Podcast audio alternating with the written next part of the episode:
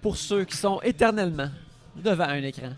Pour parler de vue cette semaine, il y a bien sûr moi-même, Yannick Belzil, mais il y a aussi yeah!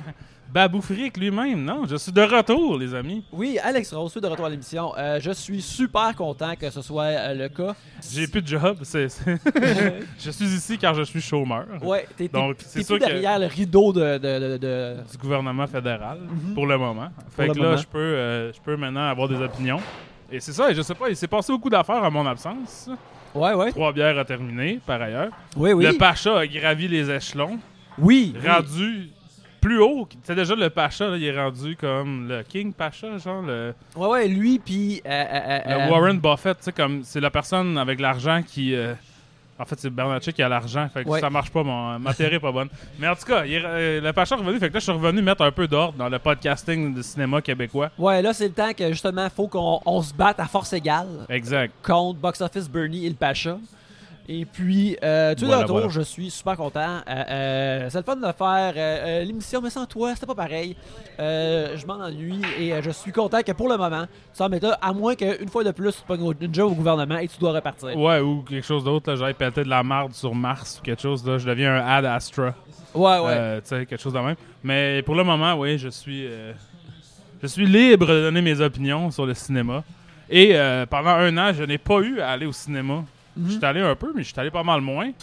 Et je n'ai pas eu à regarder aucun film de super-héros, donc j'ai aucune calice d'idée qu'est-ce qui se passe dans les films de super-héros. Ben, euh, Black Adam puis euh, Morbius, là, ça, là, ça pour, pour utiliser le langage d'OD, là, ça a brassé les cartes. Ça a brassé les cartes en on dirait. Ben, j'ai vu une affaire aujourd'hui, là maintenant que je commence à le citer, je me rends compte que c'était peut-être une joke. Mais c'était The Rock qui disait qu'il était fier de pas faire d'argent avec Black Adam parce que il se sentait comme si il avait fait un film de A24. Puis là, maintenant que j'y pense, c'est probablement une blague, c'est probablement un faux compte de Twitter. Qui Je suis sait devenu boomer en un an, j'ai arrêté de comprendre c'est quoi des blagues. Mais euh, ouais, c'est ça, j'ai vu, le seul film de super que j'ai vu, c'était le dernier Spider-Man. Ouais. Puis euh, j'en ai, ai profité plutôt pour faire des, des, des genres de challenge extrêmement stupides. Fait que là, en 2022, j'ai écouté 30 films de Oliver Reed, 30 films de Burt Reynolds. J'arrive sur 30 films d'Isabelle Huppert. Puis j'étais à peu près à moitié de 30 films de Franco Nero. Fait que je regarde des affaires qui ont absolument rien à voir avec l'actualité en ce moment. La majorité de ces gens-là sont morts. Ben non, 50% sont morts. Mhm. Et, tu sais, en tout cas, je, je regarde beaucoup de marde aussi. euh, si vous me suivez sur Letterboxd, je commençais à regarder des films en faisant la vaisselle. Puis je regardais déjà des films de marde, mais là, maintenant, c'est comme des films de Bruce Willis ou de Thomas Jane ou des trucs, euh, tu sais, financés avec de l'argent bulgare. Ouais, ouais, ouais. Ré- Sorti par Sa- Saban Films. Saban, qui était d'ailleurs la compagnie qui faisait les Power Rangers, si je ne Oui, m'abuse. oui, Saban. Ben oui, euh, par euh, Aim, euh, ramené par Aim Saban, ainsi que Shuki Louvi. Euh, Aim Saban euh, a pas juste amené comme le brand des Power Rangers aux- aux- en Amérique du Nord, il a aussi composé le thème. Wow. Fait que, tout de même. Et je crois que Aim Saban a aussi composé le thème d'une autre de ses productions, le dessin animé Inspecteur Gadget. Wow, Ola Kivala, c'est lui, ça? Ouais, Bon. c'est un gars qui fait des bangers pareil. Je là. pense que c'est plus lui. Ça a l'air que quand il y a des producers, sa bande, c'est pas c'est quelque chose d'autre. Mhm. Euh, probablement ses enfants parce que là ça commence à Yeah. dater. Mais donc c'est ça. J'écoute beaucoup de marde. Euh, je suis très content d'écouter de la marde. Burt Reynolds n'a plus de secret pour moi. en fait, il y en a plein. Il y en a. Tu sais, tu te rends compte que quand tu regardes 30 films de quelqu'un qui en a 180, t'en avais peut-être déjà vu 30. C'est quand même juste comme un tiers de tout ce qui a, qui a été créé que tu as vu. Ce qui devient un peu. euh, tu sais, c'est c'est, euh, Sisyphe, là. Tu sais, c'est rouler un boulet euh, Rolling Stone. euh, hey, je sais plus. Ça fait longtemps que j'ai pas parlé dans un micro, les amis, aussi. Vous saurez que je. J'ai oublié comment parler dans un micro. Donc là, je, je reprends. C'est un peu comme du. Je m'étire un peu Ouais, ouais, en disant de la marde, c'est ça. Tu, tu- tu te stretches, euh, tu vas bien.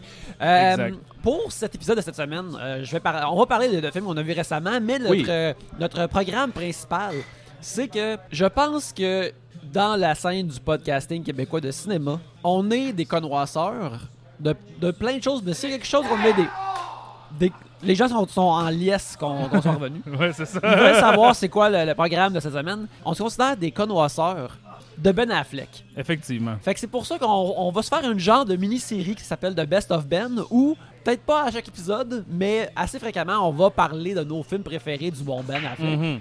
Et de, de- de- de- de- des- films de sa biographie, de sa cinématographie qu'on qu'on trouve riche ou intéressant. Ou, Exact. Puis dans le fond, je pense que. Tu sais, on va encore suivre le schéma qu'on utilisait, c'est-à-dire de suivre euh, des films de con- connectés, en quelque sorte. Mhm. Fait qu'on va faire beaucoup de Ben Affleck, mais euh, là, on va les faire en, en comme chronologique pour le moment. Fait qu'on Ouais. va un peu passer à travers les débuts de Ben Affleck. Et quand il était euh, risible, je pense. Tu sais, c'était- moi, je quand j'étais jeune, je me souviens, on riait de Ben Affleck. C'était tout ce qui était. Tu sais, c'était comme. euh, un peu comme Timothée Chalamet est traité maintenant, genre. Ouais. Euh, ou tu sais, quelqu'un que. Il y avait, le monde stannait Ben Affleck, mettons un peu. Ouais. Puis il était comme considéré comme, tu sais, je sais pas, un peu vide, là, tu sais. C'est euh, le dadais à côté de Matt Damon qui, lui, était plus. euh, Parce cool. que, puis on va rentrer là-dedans plus tard, mais ils sont arrivés, ils sont pas arrivés, les deux étaient déjà des acteurs qui travaillaient, là, quand Mhm. ils ont fait Good Will Hunting, qui est le film de la semaine, maintenant on le Oui, oui. Matt Damon a vraiment mieux parti, a mieux décollé que Ben Affleck. Qui Ben Affleck, lui, il est tombé directement dans les tabloïds, les revues à potins, les films de merde. Tandis que Matt Damon, lui, faisait juste des bons, pratiquement juste des bons films, tu sais. Fait que même si je considère que Ben Affleck est un acteur plus intéressant que Matt Damon, on ne peut pas vraiment se cacher que Matt Damon a mieux géré ça. Mhm. Fait que là, c'est là qu'on on va être un peu dans le prochain mois, dans les, euh, les balbutiements de la première partie de Ben Affleck. Là Oui. aussi, pendant que j'étais parti, Ben Affleck, il s'est passé des gros rebondissements aussi. Je pense Écoute, qu'au dernier épisode, il sortait encore avec Anna de Armas. oui, oui. Dernier épisode où ce que moi j'étais présent. tu sais. Fait que là, c'est. Puis là, il était à travers un gros cycle. euh, mais on va revenir à, Ben plus tard, mais qu'on aille dans Oui. Good Hunting. Euh, mais on va parler des films qu'on a vus cette semaine euh, rapidement sur le volet, comme on faisait Oui, jadis. voilà.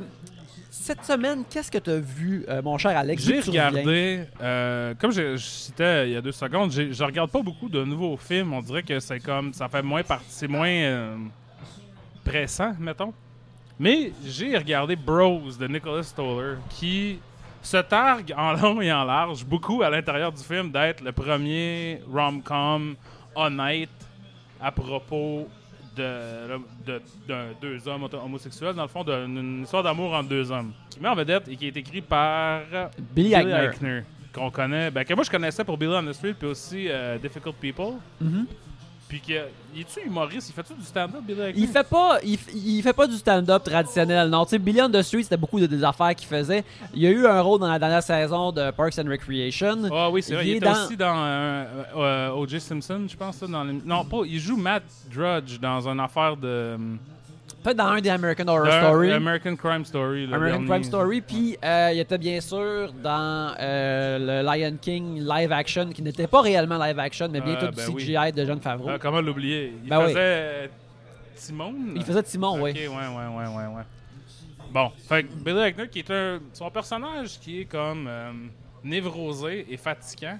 Borderline invivable. Je te dirais, c'est un peu son personnage comique, là, tu sais. comme- Ouais. Surtout dans Difficult People qu'il faisait avec Julie Klausner, où que, c'était un peu comme un Seinfeld plus nihiliste, je Ouais. te dirais.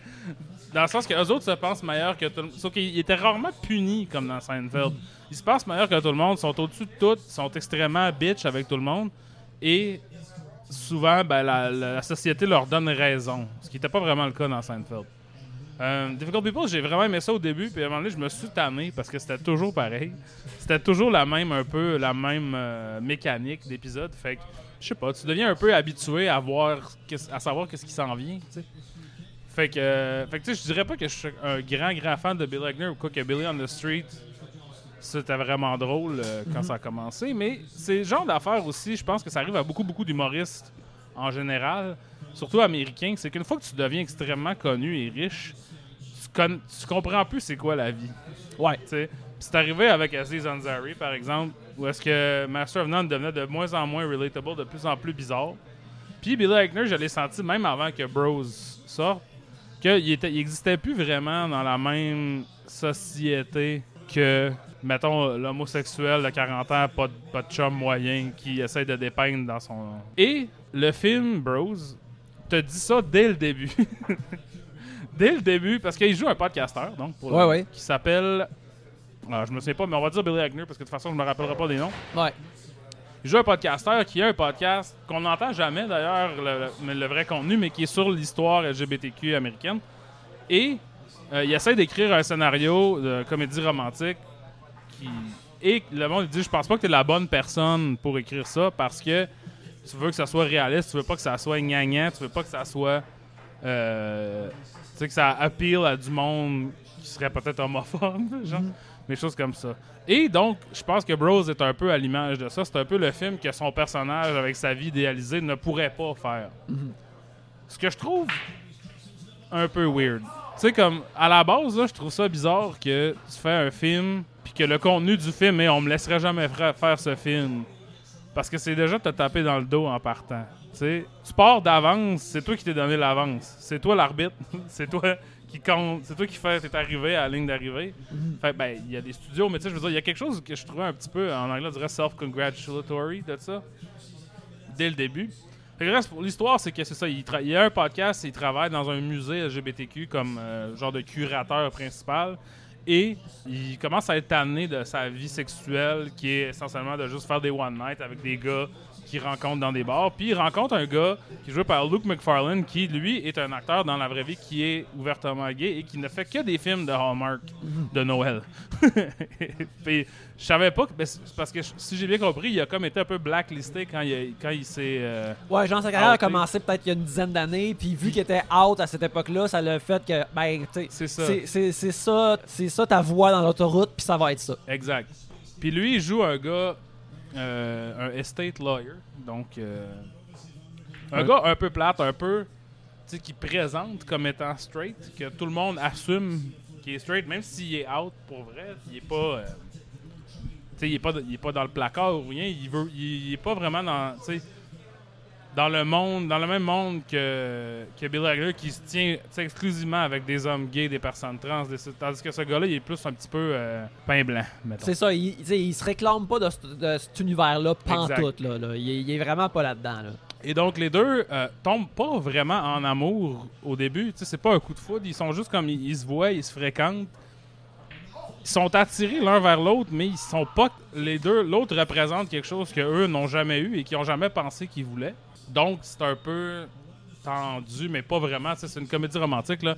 C'est calqué sur toutes les comédies romantiques que vous avez jamais vues. Il y a un moment donné, ils regardent You've Got Mail dans le. Puis tu sais, c'est ça là, c'est You've Got Mail. Ben oui, mais tu sais, le, le, le, le, le, euh, le film existe comme dans un genre de même univers de Nora Ephron, de, tu sais, euh, un personnage principal avec comme une job fancy, euh, euh, euh, euh, aspirationnel, puis il y a un- Exact. il vit dans un New York tout de même clean, euh, qui n'existe pas exactement vraiment. Ouais, ouais, puis- ouais. Exact. Tu sais, je pense qu'à beaucoup d'égards, c'est vraiment une comédie romantique dans le- les termes les plus simples. Mhm. Que tu peux- tu sais, c'est vraiment une comédie romantique. Il y a même, tu sais, il y a des choses qui sont intégrées au film que c'est, tu vois que c'est clair qu'ils savent que c'est un peu quétaine. Fait que genre, c'est pas vraiment un spoiler, mais le personnage de Luke McFarlane, mettons, à un moment donné, on apprend que être un avocat, c'est pas vraiment ce qu'il veut vraiment faire dans la vie. Ce qu'il veut vraiment faire, c'est faire du chocolat. Tu sais, ce qui est vraiment le classique à faire de comédie romantique, où ce que genre. Mais tu pourrais pas avoir un, un gros tabarnak de loft sur Fifth Avenue si tu fais des petits chocolats à la main. Ouais, ouais, ouais. Mais sauf que dans ce monde-là, tu sais, si tu fais ce que t'aimes, ça va toujours être plus payant qu'une job. C'est pas vrai. C'est pas vrai. Si tu fais ce que t'aimes, ça risque d'être moins payant que d'être un vendu. tu sais. Mhm. Comme je vous dis, ça fait un an que je suis pas été au podcast. Il y a une raison pour ça. Mais euh, ça reste que, tu sais, il y a des choses dans ça qui m'ont gossé à ce niveau-là parce que je trouve que le film est très fier de son positionnement. Puis y a, tu sais, pas qu'il y a de quoi, a pas de quoi être fier d'être genre la première comédie romantique avec deux hommes qui sort par un studio. Je pense que c'est même pas vrai d'ailleurs, mais je suis pas, pas sûr qu'il y a a pas déjà eu ça là, mais mettons là, tu sais. Mais le film, on dirait, a peur des critiques, donc intègre beaucoup de contenu, puis de. C'est- très pamphlétaire à son propre égard, je te dirais. Ouais, ouais, ouais. Puis ça, ça m'énerve. Puis ça m'énerve quand, dans n'importe quel contexte, là, j'essaie de me couvrir en disant Ah, tu sais, je suis pas homophobe. Là, j'espère que vous comprenez que je suis pas. C'est pas ça qui m'énerve. C'est que le film, tu sais, Bill Eichner tourne quasiment sa tête à, direct pour regarder la caméra pour dire on est la première comédie romantique avec deux hommes dedans. Regardez, tu sais. Puis il y a quelque chose là-dedans que je trouve un peu sweaty, Ouais. qui me gossait. Puis, en- dans- mais c'est un catch-22 dans le sens que, tu sais, il y a une responsabilité qui vient avec ce genre de projet-là. Et je comprends que c'est difficile après ça de dire, ben, j'ai cette opportunité-là, je l'aurai peut-être jamais une autre fois. Et donc, il faut que je fasse ce que je, le plus que je peux. Fait que, par exemple, il travaille dans un musée d'histoire LGBTQ. Fait qu'à un moment donné, il passe, il monte à son chum, là, comme les, les différentes présentations, tout ça. Puis là, il dit les blancs gays, euh, les blancs hétérosexuels, ils connaissent juste Stonewall de l'histoire gay. Puis là, il se vire, puis là, il explique c'est quoi Stonewall à son chum.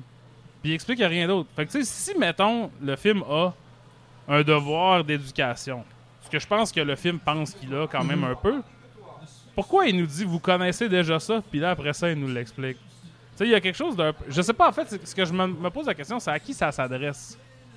Puis le film a pas fait beaucoup d'argent. Je pense que c'est un peu ça, tu sais, comme parce que je pense que si t'es un homme gay dans la quarantaine, tout ce que ça dit, tu le sais déjà. Mhm.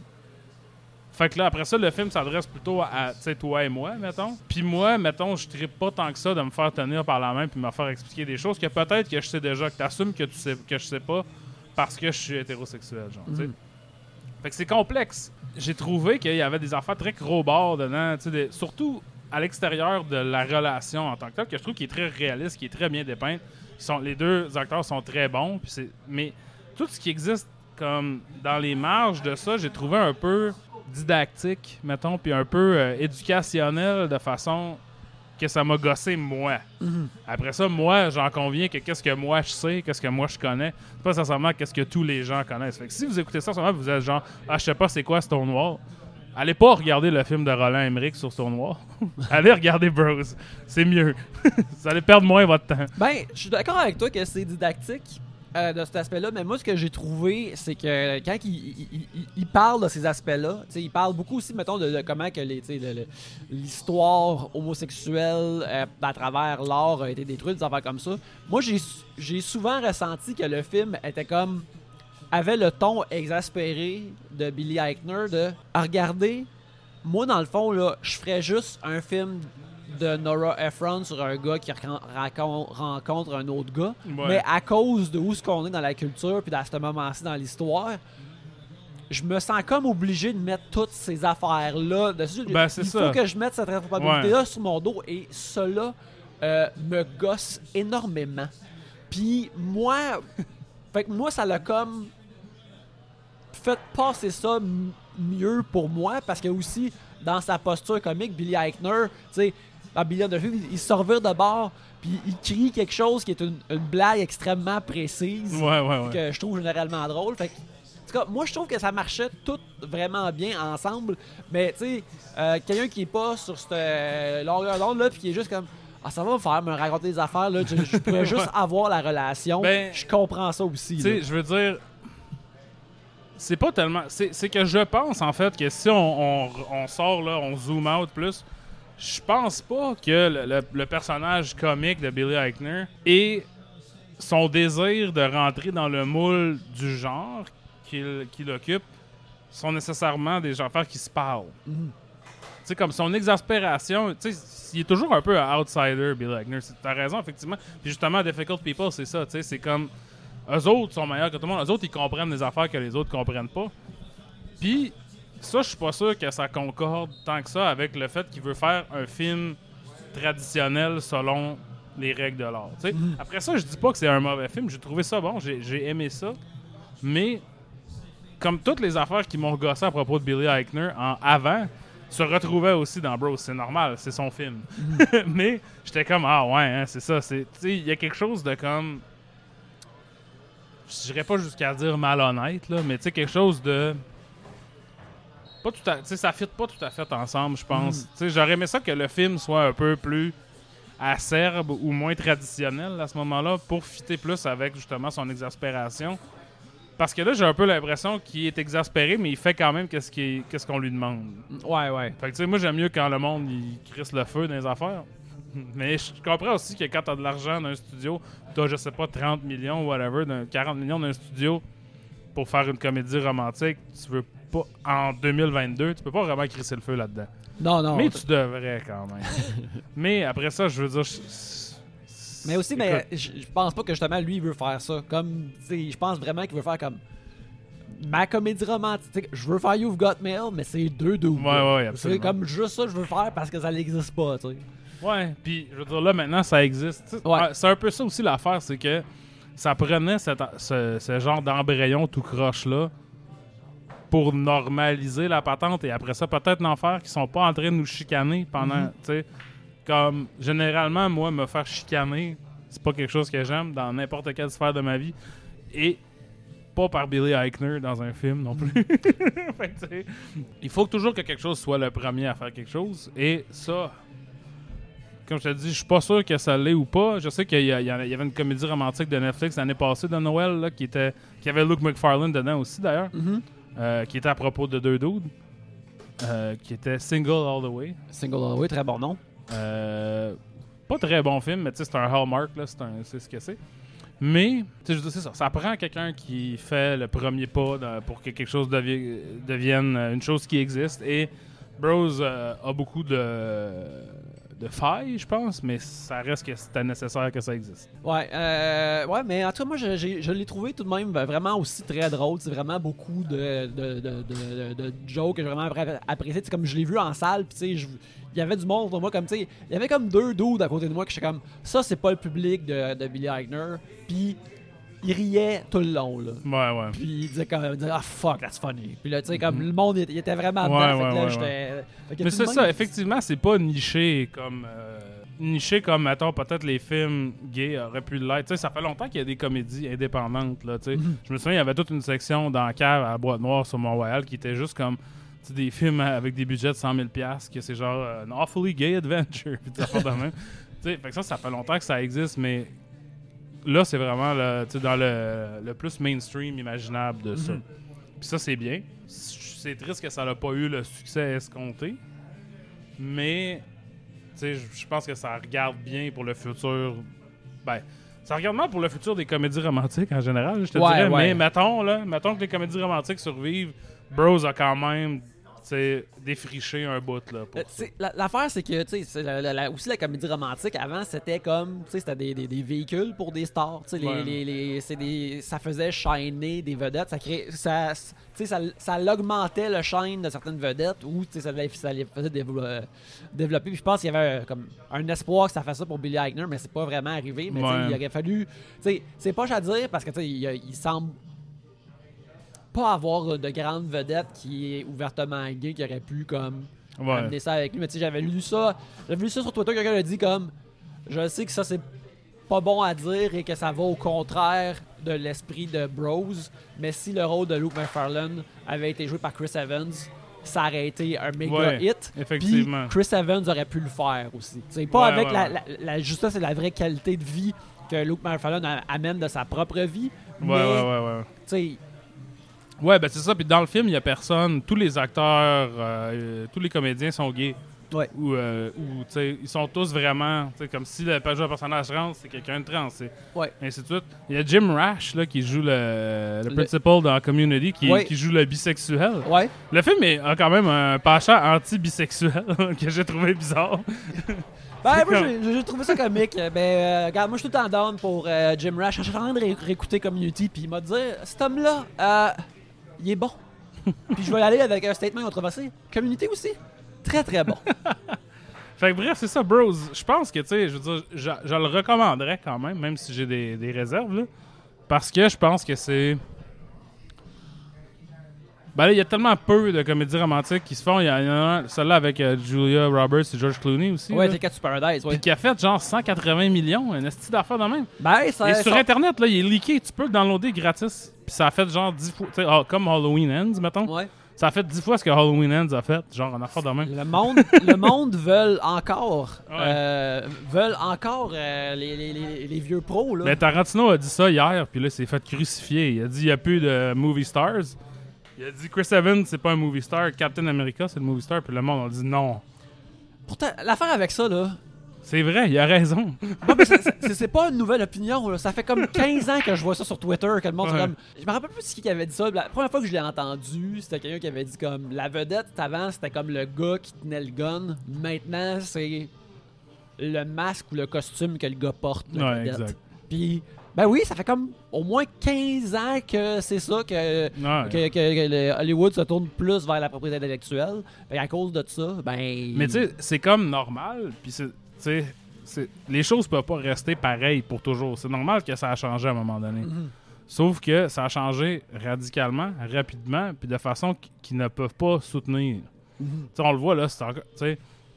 Parce que là, tu sais, mettons, t'as un enfant comme Chadwick Boseman qui meurt. Qu'est-ce que tu fais? tu sais, t'es dans la marde un peu, ça fuck ton, ton plan, là, tu sais. Ouais, m'a dit. Fait Je l'ai vu ce que Ryan Coogler a fait? Je l'ai pas vu, puis je m'en calisse, mais tu sais, je veux juste dire que. Ben, il m'a dit que c'est vraiment intéressant à cause de ça. Mais il l'aurait pas fait, juste. Tu sais, Ben, Chadwick Boseman est encore vivant, ça existe pas, ce film-là. là. Ben, la moitié de ce film-là existe, mais l'autre. Black Panther contre Namor. Ouais. Mais l'autre moitié du film qui est comme. Hostie, c'est triste, il est mort. Ouais. ne ne, ne, ne non, serait pas là. là. c'est ça. Fait que, tu sais, je- pense que, bref, Bros aurait pu bénéficier de. Si on invente des fantaisies qu'on pourra jamais voir ce qui s'est passé, je me demande ce qui serait arrivé si Bros était sorti en 2006, genre. Mhm. Pas sûr que le monde aurait été prêt pour ça, mais je pense que ça aurait peut-être été plus un hit. Ça, c'est comme, non, ouais, tu sais, Avatar est en puissance, puis des affaires comme ça. Je pense que oui. Je pense aussi que, tu sais, le. euh, Ben, c'est- Apatow qui a produit Bros. Ouais, aussi, mais je pense aussi que il y, y a- il y a beaucoup de jokes qui sont comme euh, euh, gris- plus grivoises ou salées dans, dans Ouais, Bros ouais. aussi, que je pense que ça, ça, ça, ça l'aurait fait vraiment bien Mais- slider dans Mais le tu sais, temps. ça aurait été difficile de sortir Bros la même année que tu sors, mettons, 40 Year Old Virgin, où que tout ce qu'ils font, c'est se traiter de gay tout le long. Genre. Ouais, ouais, ouais. là, Fait que, c'est pour ça que je dis ça, ça se peut pas. Mhm. C'est impossible, c'est inimaginable, mais mettons, mettons que le, le- le- le paysage est plus en santé à cette époque-là. Qu'est-ce qui arrive? Je sais pas. euh, Qu'est-ce que. Ouais, je sais pas. En tout cas, bref, bros, allez regarder ça si ça vous intéresse. Pour c'est quand même correct. Billy Eichner, un peu gossant. Je suis pas sûr que j'irais prendre une bière avec, mettons. mais. De toute façon, il, il méprise mon existence, fait que c'est correct, là. mais. Ben non, Alex, c'est un allié. Il, il serait. euh, il serait. Non, euh, il a pris l'existence de tout le monde. Ouais, c'est pas comme. je suis pas sûr qu'il va prendre des bières souvent avec le monde. là, non, non. On Toi, Yannick, as-tu vu quelque chose cette semaine? Ben oui, j'ai vu quelque chose cette semaine, justement parlant de, de, de autoportrait et autofiction d'hommes juifs. Euh, j'ai vu The Fablemans, qui est euh, le nouveau film de Steven Spielberg, oui. euh, dans lequel, ou euh, comme bien d'autres réalisateurs, euh, il raconte une euh, version euh, fictionnalisée de son enfance et de son adolescence et de l'époque dans laquelle il grandit. Euh, il y a eu beaucoup de films comme ça récemment. Il y a Licorice Pizza, il y a Armageddon Time de James Gray qui est sorti comme il y a à peu près un mois.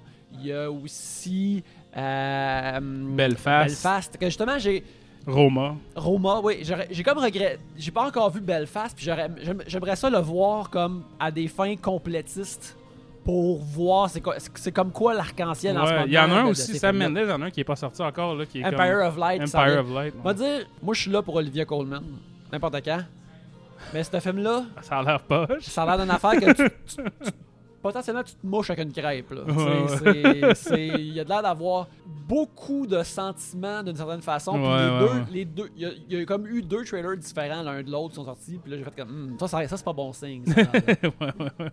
Mais bref. Ouais, des, des deux trailers coupés avec différents, avec du contenu différent pour le, dépendamment du type de film que tu vas voir. Ouais, tu sais, il y en a un autre. Il y a un des trailers, c'est comme aller au cinéma, tabarnak que c'est magique. Puis l'autre, c'est ça va pas bien pour Olivia Colman. ouais, ouais. ouais. Ce qui est habituellement, on va te dire, si tu vois Olivia Colman dans quelque chose, ça n'ira pas bien pour elle. Ça va jamais bien pour elle, ouais, Elle est effectivement. merveilleuse.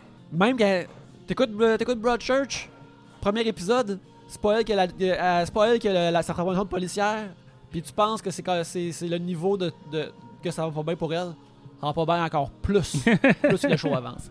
Mais bref, c'est ça. J'ai vu The Fablemans qui fait partie justement de, des, des, des, des genres de, de, de auto-fiction euh, du moment de ben des, des, euh, de, euh, de bien des réalisateurs en ce moment. J'écoutais un podcast, un podcast, je pense que c'est de Big Picture. Dans The Big Picture, il parlait, puis il essayait d'expliquer pourquoi il y a ce courant-là de films en ce moment. Ouais. Puis une théorie qui amenait, c'est comme tous ces réalisateurs-là qui ont comme peur que le cinéma meure très bientôt. Fait qu'ils sont comme, écoute, Ouais. je le gardais pour plus tard, celui-là, mais c'est le temps que je le fasse. Si le cinéma est pour mourir, Exact, le glisser en dessous de la porte avant que ça, avant que ça se ferme.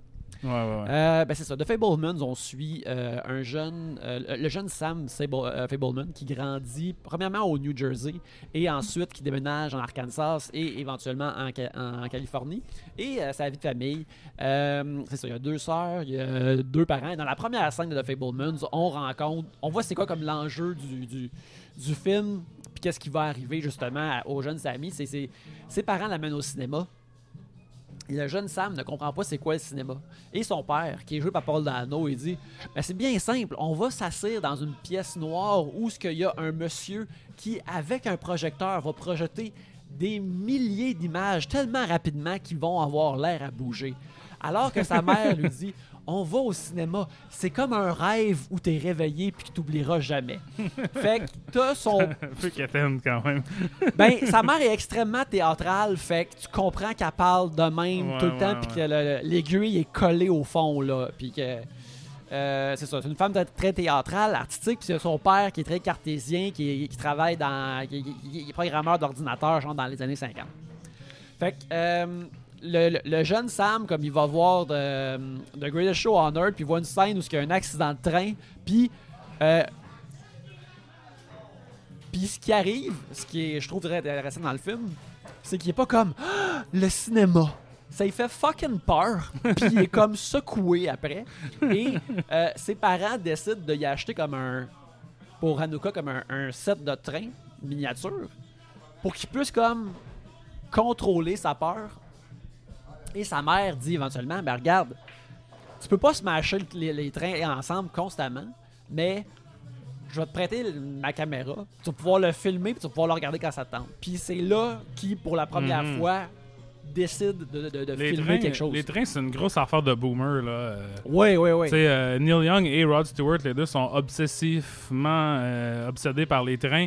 Neil Young a genre une grange qui a juste des trains dedans, puis une fois, elle a brûlé. Oh non! Là, tous ces trains sont morts. Il a fallu qu'ils recommencent. Effectivement, les trains, tu sais, moi, mon- je me souviens, mon grand-père, qui est pas boomer, là, qui était pré-boomer, et lui, il est obsédé par les trains aussi. Puis là, je pense que les kids, maintenant, s'en calissent des trains, des, des, train sets, genre. Non, non, non, c'est, Mais- lui. Il préfère les applications. Mais il n'y a même pas d'application de train. C'est parce que, genre, les enfants voyagent pas en train. Ils devraient voyager plus en train. Moi, j'ai Mhm. pris le train pour aller à Toronto plusieurs fois cette année. C'est bien amusant. Je pas assez pour me faire un set de train dans, dans mon bureau, là, mais. euh, Bien amusant, les trains. C'est, en effet euh, bien amusant. Puis là, après ça, ben là, euh, tu sais, le, le- jeune Sam commence à, être fasciné par le cinéma, puis il commence à tourner plein de trucs. Puis, euh, il devient fasciné par ça. Puis alors qu'on le voit grandir, tu vois qu'il, il met la... Le, le- le cinéma puis la caméra devient un peu comment qu'il s'exprime, mais ça, ça met comme une, une barrière comme autour de lui. Puis il y a constamment ses parents qui. Euh, T'as pas un nom, s'il te plaît? Oui. Euh, T'as son père qui est comme Hey, c'est cool que t'es intéressé en cette machine technologique. Et sa mère qui est comme Tu peux tout créer, puis c'est important, puis tout ça. Mais là, à travers l'entremise du, du, du- du- du cinéma puis de la caméra, le, le jeune Samy commence à, un peu trop jeune, percevoir ses parents comme de... de- mais Merci. c'est beaucoup. Il, il- perçoit plus ses parents euh, comme un enfant ou un adolescent perçoit ses parents. Il commence comme à les voir pour de vrai comme des vraies personnes à cause qu'ils regardent à travers une caméra. Mhm.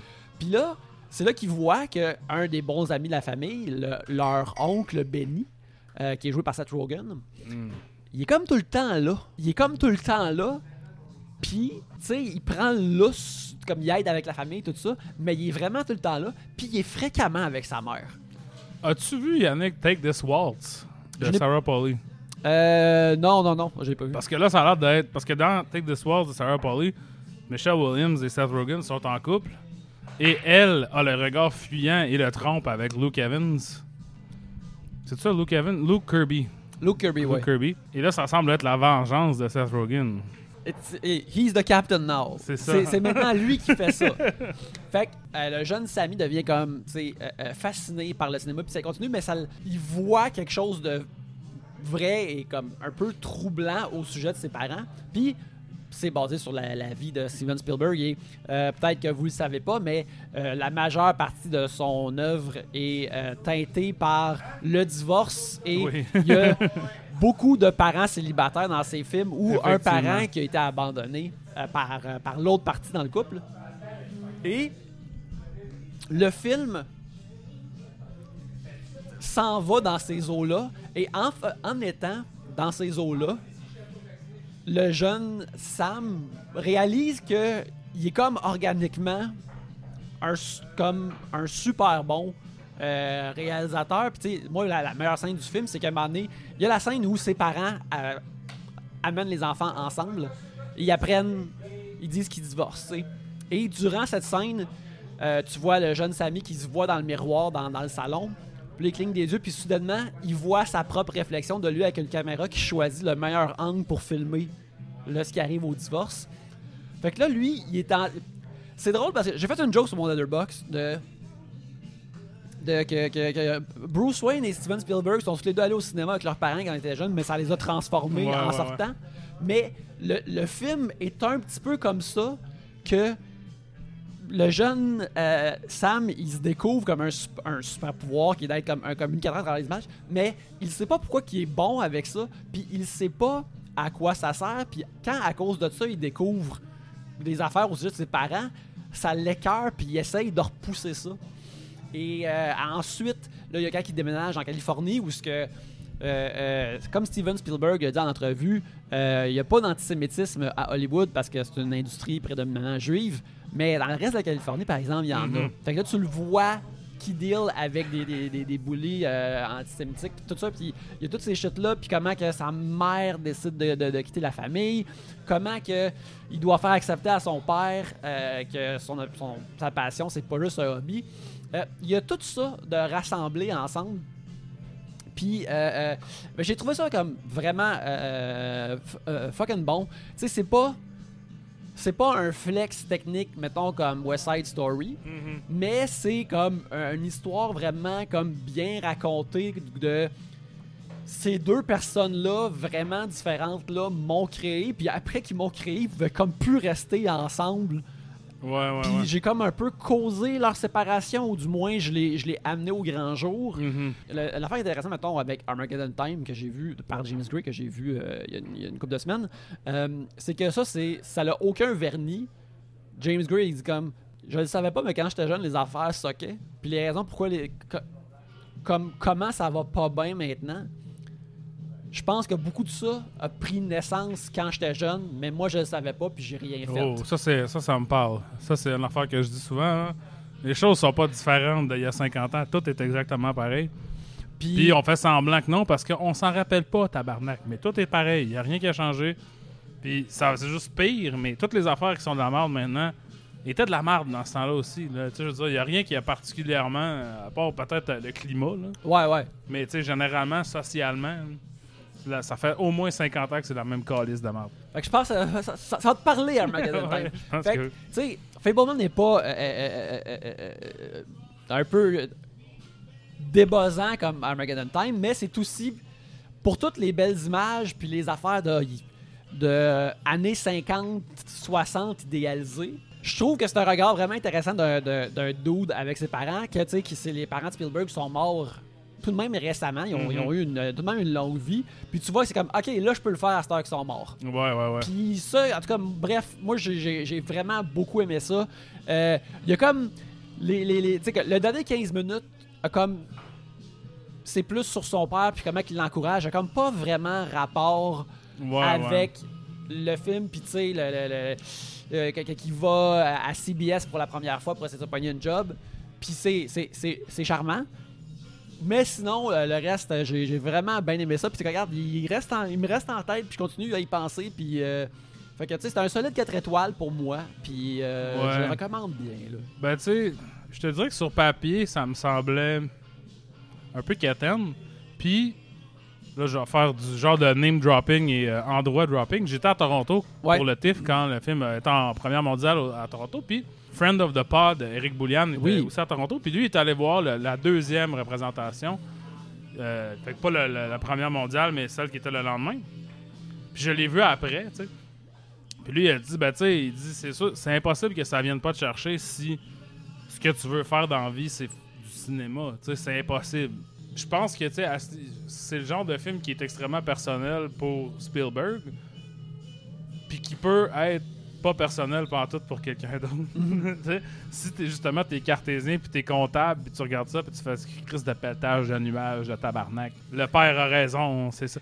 Ben, c'est ça l'affaire qui est- que moi je trouve qui est, qui est- qui est cool dans le film, c'est que tu le vois beaucoup quand il fait ses, mettons, ses courts-métrages quand il était jeune, puis Mhm. tu vois son savoir technique qui l'aide à faire des films. Puis, tu sais, son père, il est comme into cette partie-là, mais, Ben- mais il est juste comme, ah, ben, tout ça, c'est en attendant que tu deviens ingénieur, n'est-ce pas? Cette partie-là aussi m'a parlé parce que moi, c'est ça, c'est un peu la désillusion que j'ai eue moi quand étudié en cinéma. C'est moi, j'étudiais pas en cinéma pour gosser après des patentes.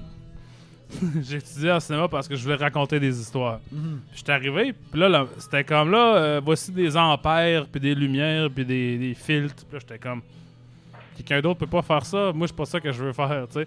Puis quand t'es quand t'étudies en cinéma, il faut comme que t'apprennes tout. Là. Tu peux pas juste Kevin Smither la patente, là. Mhm.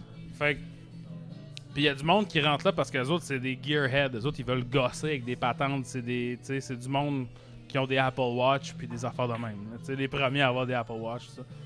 Puis moi, j'étais très désillusionné par ça, par le fait que moi, je m'en calisse des patentes, des gadgets, des gogos, des- de l'ampérage puis de tout ça. Fait que c'est plus, c'est juste plus tard dans la vie que j'ai appris que j'aurais pu m'en calisser puis juste continuer. Moi, j'ai juste abandonné instantanément. J'ai fait non, ça m'intéresse pas. Mais, euh, ouais, c'est ça. Ça a l'air intéressant. J'ai sûr que je vais le regarder. Là. Je vais Mhm. probablement aller voir au cinéma d'ailleurs. Euh, mais tu sais, Spielberg, c'est. Autant que je déteste euh, Ready Player One, là, viscéralement, là, autant que ce film-là, genre, euh, me, me donne des coups sur les couilles avec un, un, un petit bâton pour euh, brasser la peinture. là. Ouais, ouais, ouais. C'est ça, Une, c'est- une petite latte. c'est ça, j'ai des coups de latte dans les chenolles. Autant que, je veux dire, il, il, man- il rate rarement la cible quand même. Ouais, c'est vrai. Ben, c'est ça, comme moi, l'affaire, à l'heure au sujet de Ready Player One, c'est qu'il y en a mille films maintenant qui sont entièrement des, des images de synthèse construites dans le volume, puis tout ça, là. Ben, le sien, il est comme. A plus de swing que n'importe qui d'autre, pareil. Ouais, Il est mieux raconté, puis il sait, même dans un espace virtuel, C'est il, sûr il que- sait que- encore où mettre la caméra. là. Quand ça s'est sorti, il n'y avait pas Space Jam 2 encore, fait que peut-être que je serais dû pour le revoir. Ouais, c'est sûr que Space Jam 2, ça.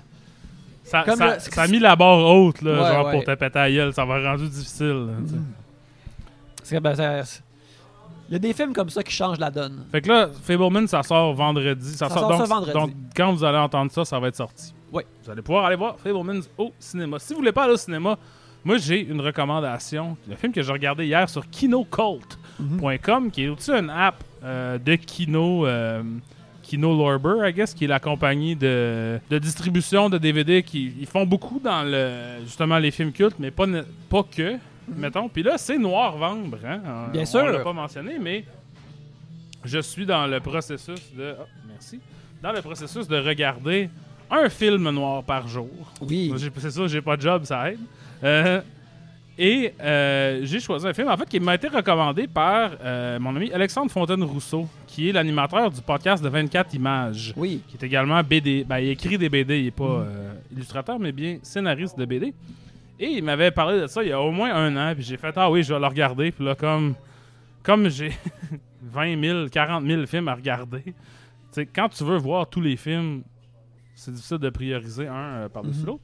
C'est un film qui s'appelle, pardonnez-moi, Black Gravel de 1961, un film allemand par Helmut Kautner. Puis là, vous allez faire Ah là, là, tabarnak. Il est parti un an, il revient, il nous, il nous recommande des hosties d'affaires allemands en noir et blanc, du calice, Mhm. à propos des contrebandiers de gravier. C'est à propos de ça.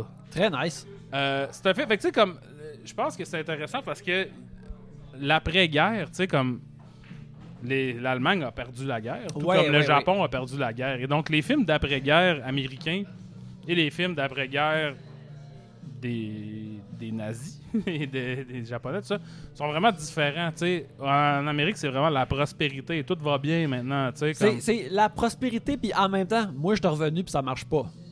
Tandis que, mettons, les films, les films japonais qu'on a vus, c'est là, comme les Américains contrôlent l'affaire, fait qu'il faut qu'on essaie Ouais. de, de sortir en dessous de fait? cette roche-là. Qui sommes-nous? Qu'est-ce qu'on fait? On est quoi? Puis tu sais, souvent les films japonais, c'est pas des sympathisants des nazis, c'est juste du monde qui se sont fait varloper tout la, pendant toute la guerre? Puis là, en plus, c'est la mort des Américains sont là. Fait que c'est très différent. Fait qu'on n'entend pas beaucoup parler des films d'après-guerre allemands. Mhm. Il y en a, il y a une industrie. Tu sais, l'affaire, une des affaires qui est arrivée, c'est beaucoup des réalisateurs sont partis pour les États-Unis comme Fritz Lang, mettons, euh, ou sont allés ailleurs, Max Ophuls, Euh, Lubitsch. Lubitsch, c'est ça, sont Ouais. allés travailler ailleurs parce qu'ils étaient comme no fucking way que je vais faire ici des films pour les nazis. Mais là, fait que là, quand l'industrie renaît de ses cendres euh, après la guerre, il n'y a plus personne pour faire des films. Il y, y a quelques personnes qui sont restées, puis ce, réalisateur-là, euh, Helmut Kautner, lui, c'est un qui est jamais parti. Mais ce n'est pas parce que il tripait sur les nazis, comme on voit dans son film Black Gravel. Black Gravel, c'est l'histoire de euh, Robert N- Neidhart, qui est un euh, qui habite sur une base militaire. Donc, il y a une base militaire américaine qui est co- construite après la guerre. Une base qui a à peu près 6000 personnes qui habitent dessus, majoritairement des Américains. Mhm. Euh, et pour, tu sais, fait qu'il y a, admettons, 4000 militaires qui, qui habitent sur la base. Puis tout le reste du monde, c'est des Allemands qui tout- travaillent. c'est souvent des, des quartiers qui sont comme tout de même dans l'hostie de pauvreté, puis là, il y a des dames qui sortent avec des soldats américains pour, hey, m'a peut-être mangé du chocolat aujourd'hui, genre, grâce à ça. C'est un peu ça. Là, c'est un peu plus. euh, tu sais, c'est 1961, fait que Ils ont eu le temps de. C'est pas à Berlin, c'est vraiment dans un champ. tu sais, C'est comme. Ça m'a fait penser au Saguenay un peu parce que tu sais, le Saguenay, quand. Moi, je, viens d'Arvida. Mettons, par Arvida, c'est une ville industrielle. Il y a une usine de- d'aluminium. Et tout est construit autour de l'usine d'aluminium. Là, c'est un peu tout est construit autour de la base, qui est une base qui est prospère parce que c'est plein d'Américains qui font rien. Ils vont pas à la guerre, ils font fuck all, ils sont juste là. tu sais. Fait que ils construisent un peu comme des blocs appartements tout pareil pour mettre les, Américains dedans. Bon, Robert, lui, travaille. C'est un genre de magouilleur. Lui, il a, il a découvert comment faire pour faire de l'argent, exploiter les Américains. Fait qu'il vit dans un genre de bordel avec sa blonde qui s'appelle Ellie, qui est comme une. euh, elle la bartender. Il vit dans un bordel qui est par-dessus un bar, qui est comme le bar de la place. Puis elle, elle travaille là, elle est tout le temps saoule. Puis ils vivent dans une chambre parce que ça coûte vraiment moins cher. Puis là, quand l'argent que j'ai, je peux l'utiliser pour faire d'autres magouilles. Lui, il conduit des trocs de gravel pour le gouvernement. euh, pour, le- pour construire des routes, dans le fond. C'est de, la, de la gravel qui est payée par les Américains. Et lui, ce qu'il fait, c'est il, il skim off the top. Fait que comme il vend de la gravel illégalement aux Allemands, parce que c'est de la meilleure qualité, c'est des affaires qui, qui font venir des États-Unis pour paver les rues de manière américaine. D'accord. Fait que là, lui, il a toujours, comme un, il a son truck, puis là, il fait des livraisons, il en enlève une partie, il vend ça sur le marché noir. Le, le village, c'est essentiellement ça. Toutes les femmes sont des, essentiellement des travailleuses du sexe ou des femmes de- de- d'Américains. Mhm. C'est ça le but dans la vie, c'est ça, c'est le free ride pour eux autres. C'est comme, on va, je vais me marier avec un Américain, tout ça. Et donc là, son ex, qui s'appelle Inga, arrive, revient au village. Ça s'appelle Sohen, Sonen, le village. Elle revient, elle est mariée maintenant avec un Américain. Puis lui, il est comme, là, ça se peut pas, tu sais. Il n'y a pas de femme fatale là-dedans. C'est comme, tu sais. Lui, il est comme, mais là, tu, tu l'aimes pas, tu sais, t'es juste là parce que tu veux te faire payer des shit, puis tout ça. Puis elle est comme, non, c'est la survie, tu sais. Genre, je peux pas. Si je reste ici, je vais mourir comme les autres, tu sais. Je vais, je vais me faire battre par des GI, je vais faire, tu sais. C'est comme elle, elle a trouvé une façon de s'en sortir. Puis lui, il est comme, non, no fucking way. Euh, ça marche pas, tu sais, je pense qu'on devrait revenir ensemble, tu devrais laisser ton mari, tout ça. C'est un peu une merde. C'est un film où il y a juste des merdes. Ouais, ouais. Il n'y a pas de monde smart. Et là, à un moment donné, il est en train de, con- de conduire une cargaison de gravel pour la voler avec Inga dans le char. Et accidentellement, il frappe et tue un couple, dont un GI américain et une allemande. Et euh, là, évidemment, il peut pas peut pas appeler la police parce qu'il est en train de voler de la gravel, tout ça. Puis il est en train de commettre de l'adultère, dans le fond. Fait qu'il utilise la gravel, creuse un trou enterre les corps, utilise la gravelle pour paver par-dessus, ni vu ni connu.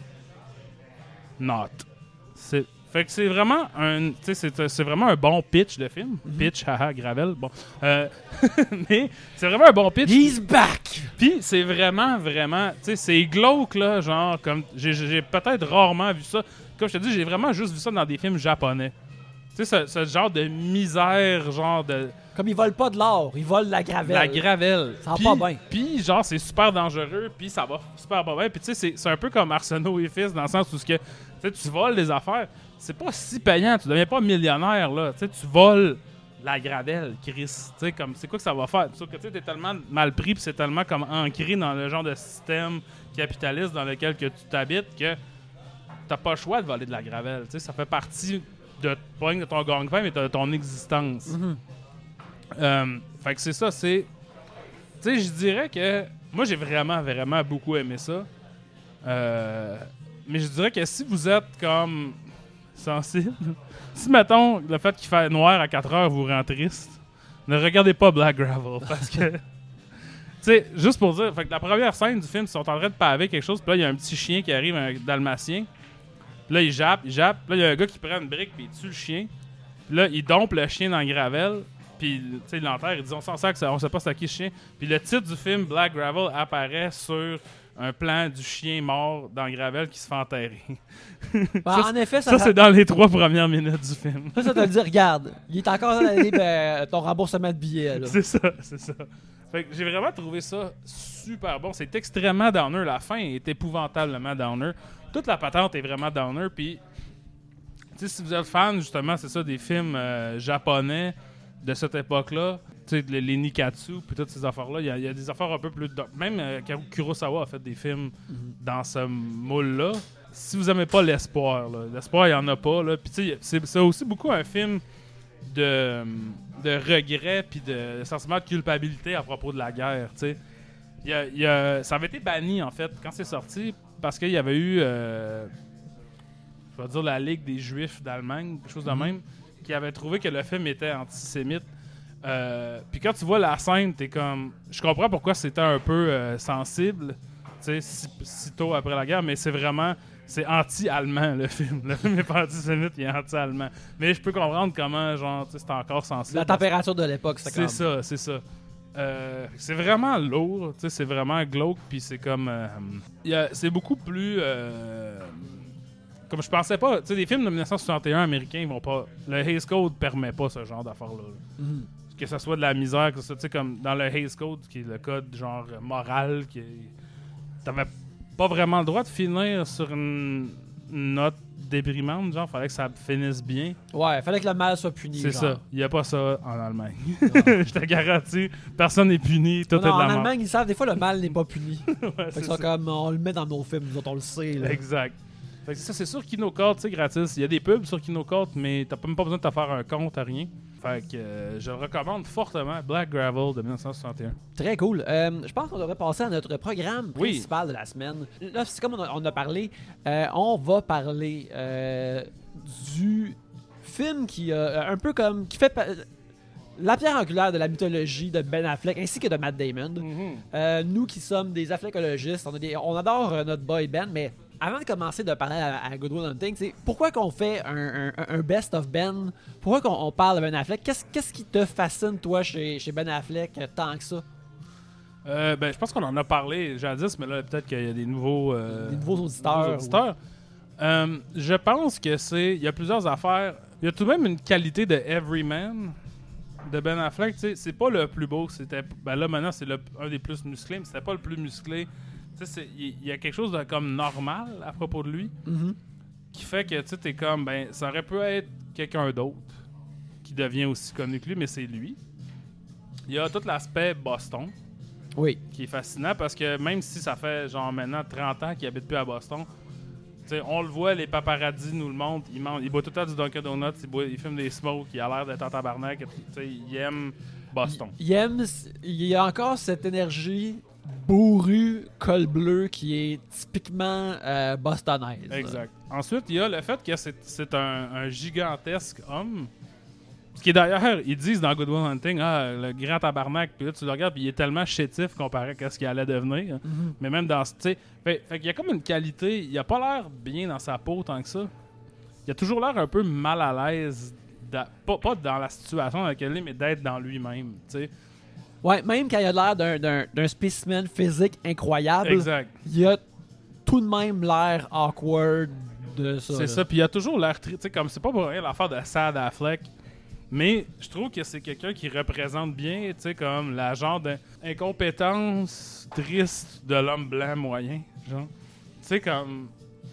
Il peut tout avoir, sa terre, puis il a quand même l'air triste et misérable. Et, sais, je dis pas qu'il fait pitié. Il fait pas pitié nécessairement. C'est ça qui est intéressant. Mhm. Il a l'air triste et misérable, puis souvent on est comme, bah, tu sais, c'est pas super, ou tu reviens-en, ou whatever, mais cette qualité-là peut vraiment être bien manipulée par un film. Ouais. Euh, autant que ça peut très ne, très ne pas fitter. Fait que, comme à l'époque où ce qu'on essayait de faire Ben Affleck un, un A-list star qui peut être dans tous les films, c'était très mal utilisé souvent. On, on voulait qu'il soit comme sais, un Harrison Ford.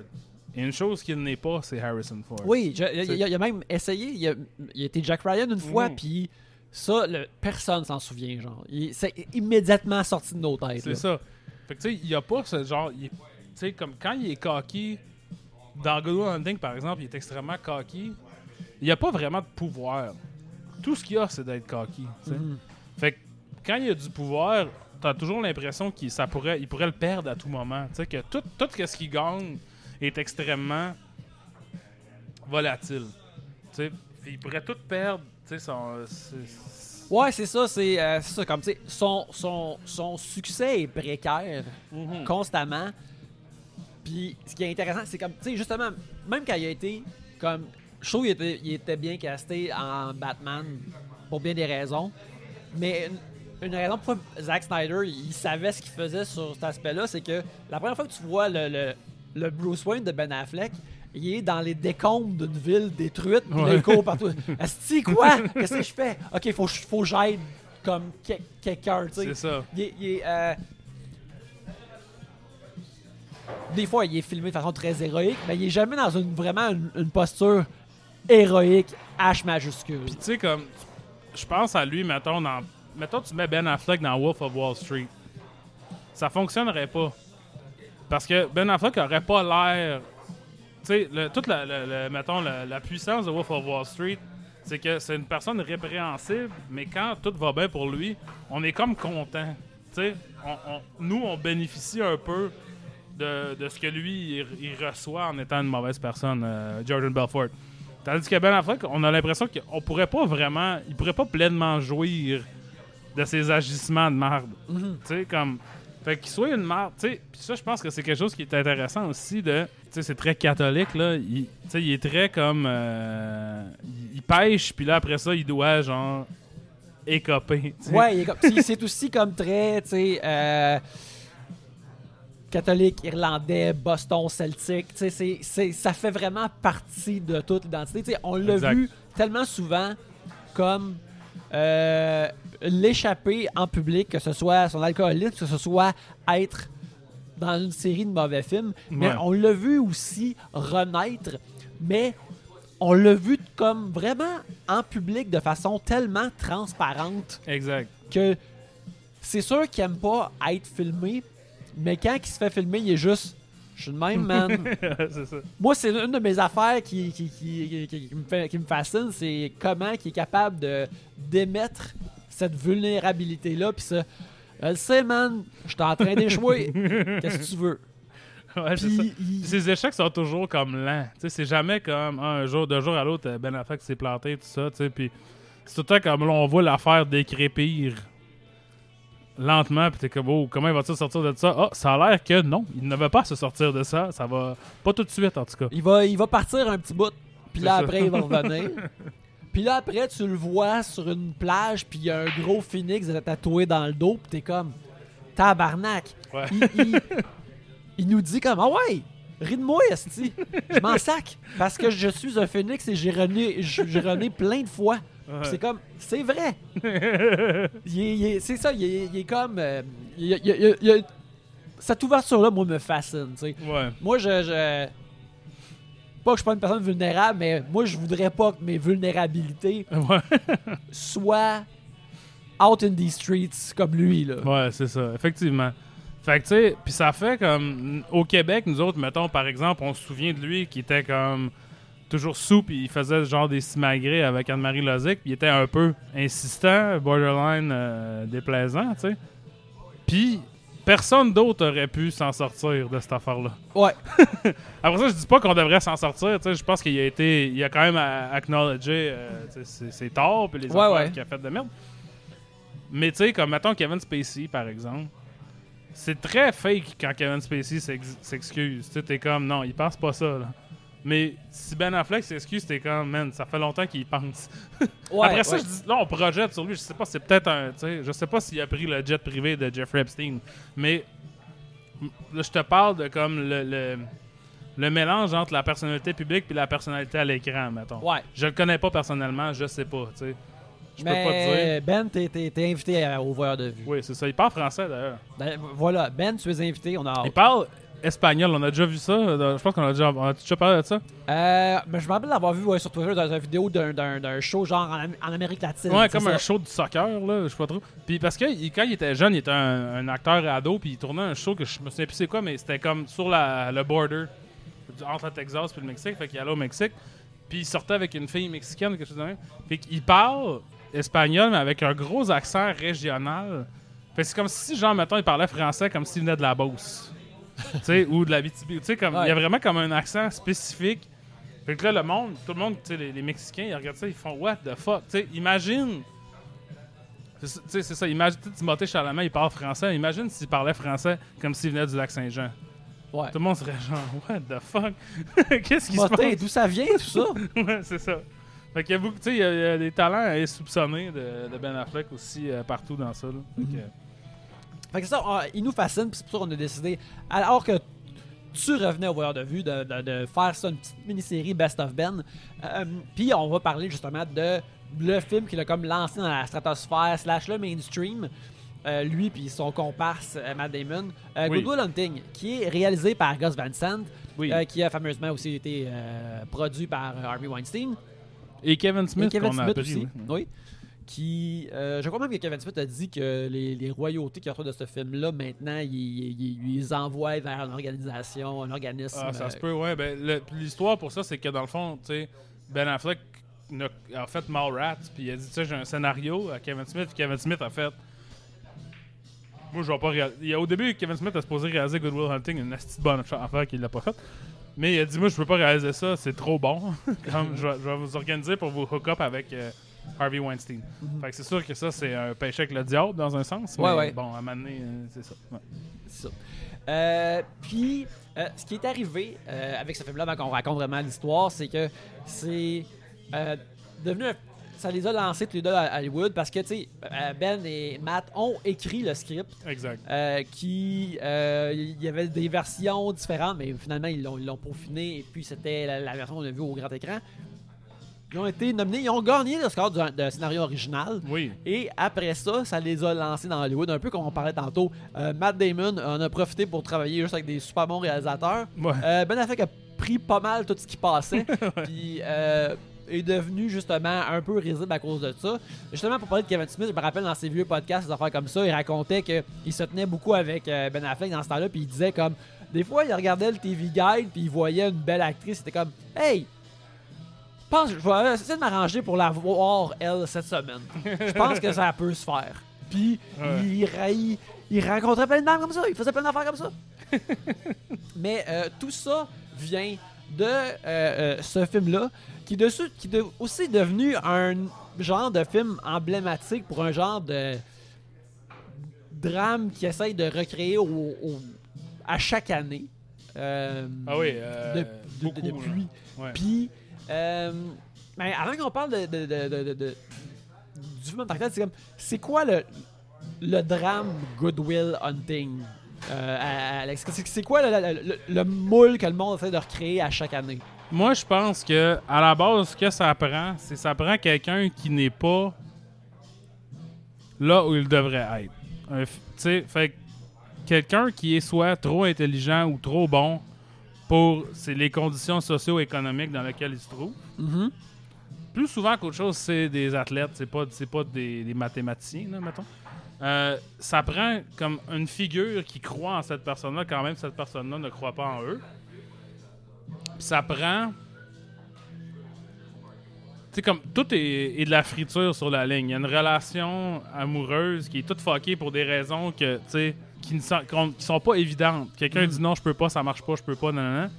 Puis ça prend aussi comme un trauma caché dont on n'entend pas parler avant longtemps dans le film. Ouais. Fait, que, tu sais, qui guide les actions peut-être euh, difficiles à suivre du personnage, qu'on se doute que ça va être là, mais on sait pas c'est quoi avant relativement tard dans la patente. Ouais. Puis, euh, aussi ces affaires-là, euh, mettons, c'est- les révélations de, de- de ces failles ou de ces euh, de blessures cachées-là aussi sont souvent dépendantes euh, de la qualité de l'acteur qui livre Oui, ça, puis que c'est pas tout le temps là. Exact. Euh, euh, Good Will Hunting, ça met en vedette Matt Damon qui joue le, le, le, le- le titulaire Will Hunting, qui est un, un- c'est comme un, un, un bum qui est allé de, de famille d'accueil en famille d'accueil, qui euh, s'avère avoir comme un intellect euh, de génie. Euh, il est comparé à potentiellement Albert Einstein euh, durant, ce- durant le film. Puis il est un simple concierge dans une université et à un moment donné, il décide de résoudre une, une équation complexe de- sur, euh, dans le corridor d'une des facultés de MIT euh, qui, était, qui avait été écrite comme énigme par le professeur euh, Gérard Lambeau qui est joué par euh, Stellan Skarsgård. Quand tu te entends Gérard Lambeau, tu t'imagines Stellan Skarsgård? Ah ouais, tu penses, tu penses à un, un- un Suédois de euh, 7 pieds. de, de, de 7 pieds. Will Hunting, il trouve la, la- la solution de l'équation, mais il veut pas se faire voir. Vu que Will, il est, il est- il est- il est turbulent, il aime ça euh, se battre, surtout avec sa gang de pas fins. Son All-Star gang de pas. Son All-Star gang de pas fins, dont justement son ami Chucky, qui est joué par Ben Affleck, son, son autre ami qui est joué par Casey Affleck Ouais, et leur Morgan, ouais, Morgan, Morgan.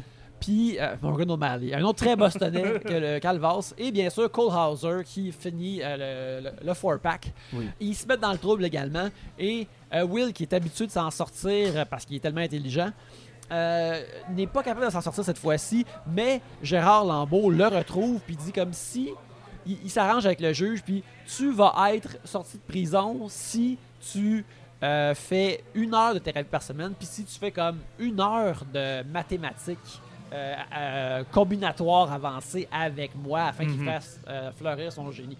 Fait que là, Will Hunting accepte, mais là où ça devient difficile pour lui, c'est que sa, sa vie est en ascendance. Il rencontre une jeune femme qui s'appelle Skyler, qui est jouée par Minnie Driver. Puis il rencontre un, un- un psy qui s'appelle Sean. il Sean McGuire. Sean McGuire, qui est joué par Robin Williams, qui, essaie, qui est un, un peu no bullshit sans prétention, qui veut essayer justement de apprendre à le connaître puis de, de trouver c'est quoi son problème. Et à travers ça, on suit euh, Will qui va potentiellement se arrêter de se sabotager puis de se saboter plutôt Oui. et voir s'il va ouvrir, euh, il peut s'ouvrir à aller mieux, il peut s'ouvrir à Skyler, puis euh, laisser ses circonstances moins heureuses derrière pour devenir une meilleure personne. Qu'est-ce que ça veut dire? Et c'est ça l'intrigue de Good Will Hunting en général. Essentiellement, oui. Euh, on spoil euh, Voyeur de vue, donc on va, Oui. on va spoiler des trucs de ce film qui, euh, qui est sorti il y a 25 ans. Le, tout le crux de la patente, finalement, se trouve dans le fait que Will était bardassé de maison d'accueil à maison d'accueil et il a été abusé physiquement et probablement sexuellement par... Par un, de- un de ses, euh, Ouais. un de ses beaux-parents, genre. Exact. Puis, c'est ça qui explique, mettons, tout son comportement. C'est ça qu'on apprend, là, mettons. Ouais, ouais. Puis, je trouve que, autant que ces choses-là sont extrêmement graves et, et véritables et réalistes, je trouve que ça a le dos large dans le contexte de Good Will Hunting, un peu. Je trouve. Oui, c'est très. euh, Surtout parce que c'est révél- c'est utilisé, tu sais, c'est vraiment une carotte qui fait avancer la lande qui est Good Will Hunting. Fait que, tu sais, quand c'est révélé qu'est-ce qui s'est passé, t'es un peu comme. Bah. Où habite-t-il? tu sais, comme. il habite dans une maison, on le voit jamais à l'intérieur de sa maison. Il vit dans On la, une voit, maison. on la voit une fois. On la voit juste au début, on la revoit plus jamais. Puis même quand on la voit au début, a tout de même.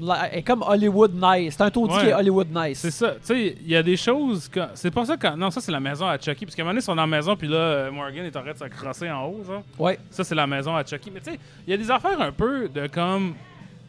Pour que tout ça fonctionne, il faut effectivement que Will Hunting soit un genre de. Tu sais, Manic Pixie Dream Monsieur. Là, De, de- un Manic Pixie Damage Boy. C'est ça. Tu sais, ouais, comme. ouais. Il y a un peu des affaires où ce que t'es comme, ben. Tu sais, il y a, il y a des choses là-dedans que je trouve un peu cheap. Je sais pas comment expliquer. Ben, moi, Mais c'est comme, ça peut pas tout expliquer ça, puis ça peut pas tout comme, tu sais, ok, ben mettons par exemple, il y a une scène, y a une, avant de rencontrer Sean McGuire, il passe à travers plusieurs, euh, thérapeutes différents, dont un qui est joué par George Plimpton, puis, il- il les casse tout de suite, là, tu sais, il les, il- parce qu'il est tellement intelligent. c'est ça. Puis, puis c'est comme un peu genre. Je suis pas sûr qu'un thérapeute qui a 70 ans serait aussi facilement cassé par un bum qui pue la marde, tu sais, il a tout le même vieux t-shirt avec des trous dedans. Puis dans le même principe aussi, tu sais, il est très très intelligent, il est extrêmement euh, érudit, il a tout lu. Ouais. Mais en même temps, il a vraiment peur d'être vu comme étant genre gay ou euh, comme moins que l'homme le plus masculin de tous les temps. Quand est-ce qu'il lisait ça, de la philosophie? Il y a des affaires qui, qui concordent pas. Il est comme un peu trop intelligent sur Exact. tout. Versus que, tu sais, mettons, moi, quand j'ai connu du monde qui sont vraiment doués dans quoi que ce soit, c'est deux max, trois tracks. Exact. C'est pas 16 tracks de, connaissances. Fait que tu sais, comme il y a une grosse scène, fait que euh, on va revenir un peu, mais tu sais, il y a beaucoup, beaucoup de monologues et de scènes de show-off dans ce film-là. Ouais. Et donc, une de ceux-là, c'est il y a un gars qui vient comme l'écœurer pour lui dire que c'est un crotté sur le campus de Harvard quand il essaie de parler à Mini Driver. Puis le gars, là, ils ont comme un philosophy off. Ouais, ouais, ouais. Puis Matt Damon fait comme casser le dos en, en, en le, le schoolant sur la philosophie, tu sais, en disant ah, c'est ta première année, fait que t'as lu ci, t'as lu ça, ta ta ta. Tu sais, déjà, je peux croire qu'un dos, tu sais, qui vit dans la misère, puis dans la pauvreté, puis dans, tu sais, que personne n'aime, pourrait se réfugier dans son intellect. Pourquoi? On apprend aussi que Matt Damon, il- sa fête est dans le film, il y a 21 ans dans le film. Ça veut dire que dans les sept dernières années, disons, là, il a fait l'équivalent d'une maîtrise, sinon un doctorat en philosophie. Tout seul, sans aucune. Sans que personne s'en rende compte. Il y a quelque chose là-dedans que. puis Je sais que c'est niaiseux d'aller dire c'est pas réaliste. nan, nan, nan. Parce que je pense que, tu sais, comme les maths, ça fait du sens. Tu sais, quand c'est juste les maths, je pense que, tu sais, littéralement, penser de manière mathématique, tu l'as ou tu l'as pas. Moi, je l'ai pas. non, non plus. moi non plus. Fait que, tu sais, je peux comprendre que quelqu'un serait fasciné par ça, tu sais, comme, quand- comme le même principe que tu as des jeunes de 7-8 ans qui ont grandi à Harlem, qui sont super bons à jouer aux échecs, mettons, tu sais. Ça, je le crois.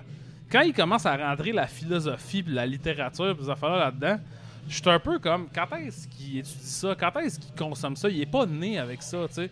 Il y a quelque chose là-dedans qui est pas plausible. Il travaille 40 heures semaine à passer. Il écoute même pas des podcasts. Il passe le balai, il fait rien. Il se tient tout le temps avec ses amis. Quand est-ce qu'il lit des tabarnaks de livres de philosophie? Puis je sais que ça, c'est genre, c'est du nitpicking. Ça sert à rien de me fâcher pour ça.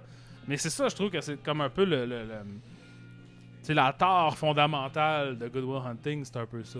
Ben, euh, je suis d'accord avec toi parce que, tu sais, l'affaire que tu as parlé, c'est que dans les scènes show-off, essentiellement, Good Will Hunting, moi, ce que, ce que j'ai vraiment remarqué, c'est que, c'est vraiment un script écrit par des acteurs pour se donner des scènes cool Mhm. à jouer, se donner des speeches cool à faire, puis euh, euh, se donner des rôles cool, que ça, c'est toutes mes forces Exact. aucune de mes faiblesses. Puis, euh, c'est un showcase ambulant de Mhm. nos aptitudes. Puis ça, d'ailleurs, regarde, si t'es pour écrire un script, c'est ça que tu devrais faire. Ouais, ouais. Puis je pense que, par exemple, c'est pour ça qu'on parle de comme du, du- des drames moulés sur Good Will Hunting qui ont sorti par la suite, qui sont pas bons ou qui réussissent pas ça.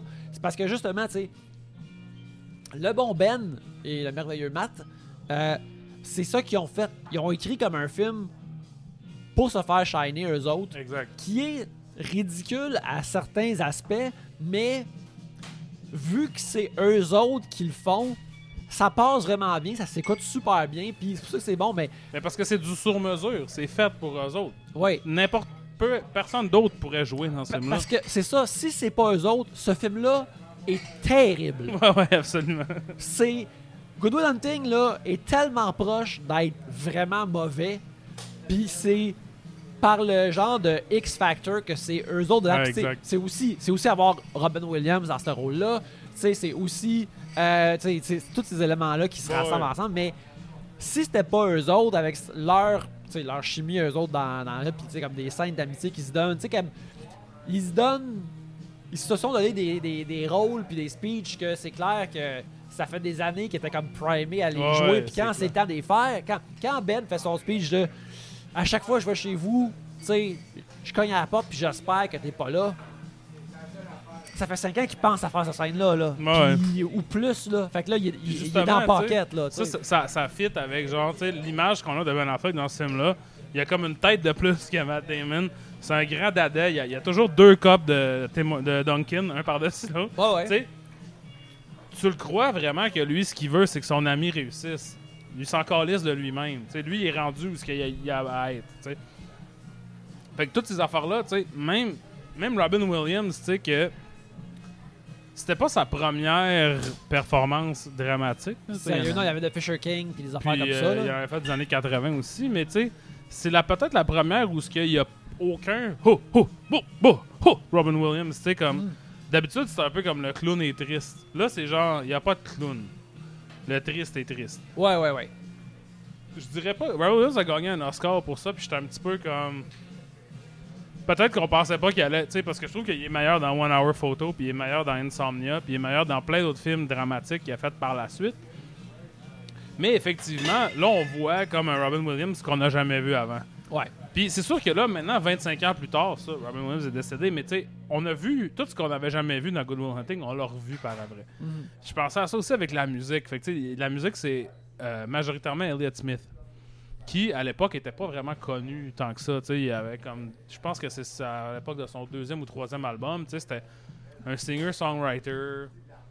Les critiques connaissaient ça. Tu sais, ils vendaient un peu de disques, tout ça. Puis il y a cinq ou six tunes d'Elliott Smith dedans. Puis maintenant que je sais ce que ça rapporte, puis Smith aussi, tragiquement, s'est suicidé 2003, je pense. Enfin, de même. Euh, là, maintenant, j'étais un peu ah, C'est un peu quétaine de mettre tout le temps du Elliott Smith de même, tu sais. Mais parce que, à cause de qu'est-ce que Elliott Smith représente maintenant, pas qu'est-ce qu'il représentait dans ce temps-là. Mhm. Mais c'est indissociable, je peux pas. C'est très difficile de regarder Good Will Hunting avec tu sais, la nouveauté puis les yeux complètement vierges que tu aurais pu avoir à l'époque. C'est normal, tu sais.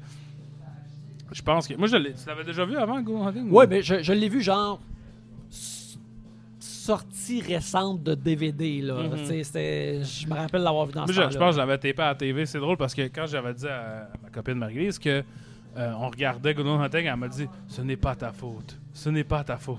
Là, j'étais comme Ah oui, c'est vrai, en français, c'est ça qu'il dit. tu sais. Mhm. Comme c'est tellement un classique film qui passait tout le temps à la TV que tu regardais. Ça veut dire que c'est avant DVD. tu sais, Quand t'avais Ouais. des cassettes, puis que c'était doublé en français. tu sais. Puis je m'en souviens de l'avoir regardé. Tu sais, Puis d'avoir. J'ai dû le taper genre à TQS, tu sais, comme en 2000 ou 99 ou whatever, la première fois que ça a passé, euh, que ça a passé à la TV. tu sais. J'avais pas un bon souvenir de ça non plus. tu sais, Je m'en souvenais pas très bien. Mais en même temps, quand c'est le genre d'affaire que tu le regardes, tu fais tabarnak, tout est vraiment dans le pocket. J'ai pas besoin de m'en rappeler pour m'en rappeler. tu sais. Mhm. Je pourrais pas. Ben là, je peux, ben, regarder. Je pourrais pas m'asseoir puis te mettre sur une liste, sur un papier, toutes les scènes de Good Will Hunting. Mais tu sais, je peux toujours te dire c'est laquelle la prochaine qui s'en vient. c'est- Ouais, ouais, fait qu'à ouais, ce niveau-là, c'est extrêmement. Comment qu'il va y avoir la bataille dans pas long quand ils se battent sur le, le- le court puis euh, Tu sais, c'est très bien construit. oui. Mais là, après ça, maintenant, avec le recul, on voit l'opportunisme quand même. Puis, le, tu sais, euh, Gus Van Sant, puis le DOP, que je me souviens plus, c'est tout, c'est très orange, là. Tu sais, c'est très orange, euh, automnal, euh, brun, sépia, tu sais. C'est- C'est c'est- c'est, euh, un pré un, un pré Book of Henry. euh, C'est ça, euh, exact. C'est très ces affaires-là. Euh, une affaire aussi que j'ai trouvé. Par exemple, moi, ce qui m'a vraiment frappé, c'est comme moi, euh, euh, j'adore euh, Mini Driver. J'aime beaucoup. Un de mes films préférés, genre, que peu importe sa qualité, c'est Gross Point Blank. Moi, je suis tout le temps prêt à aimer Mini Driver, peu importe. Mhm. Puis là-dedans, moi, je la trouve vraiment écœurante.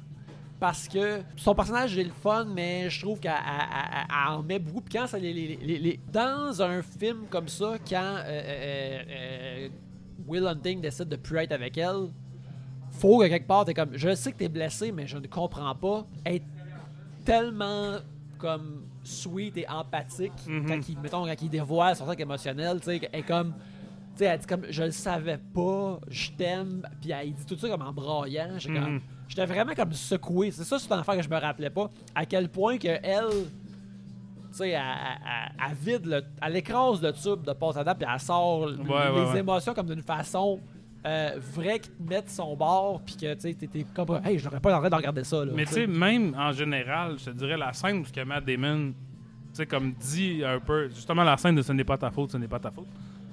Ça devrait être quétaine. Oui. Tu sais, ça devrait, on devrait voir ça comme on regarde Sean Penn dans Mystic River puis faire hey, tabarnak, hein, c'était. on- Qu'est-ce qu'on. Où est-ce qu'on était là, euh, as a society là, à cette époque-là? là?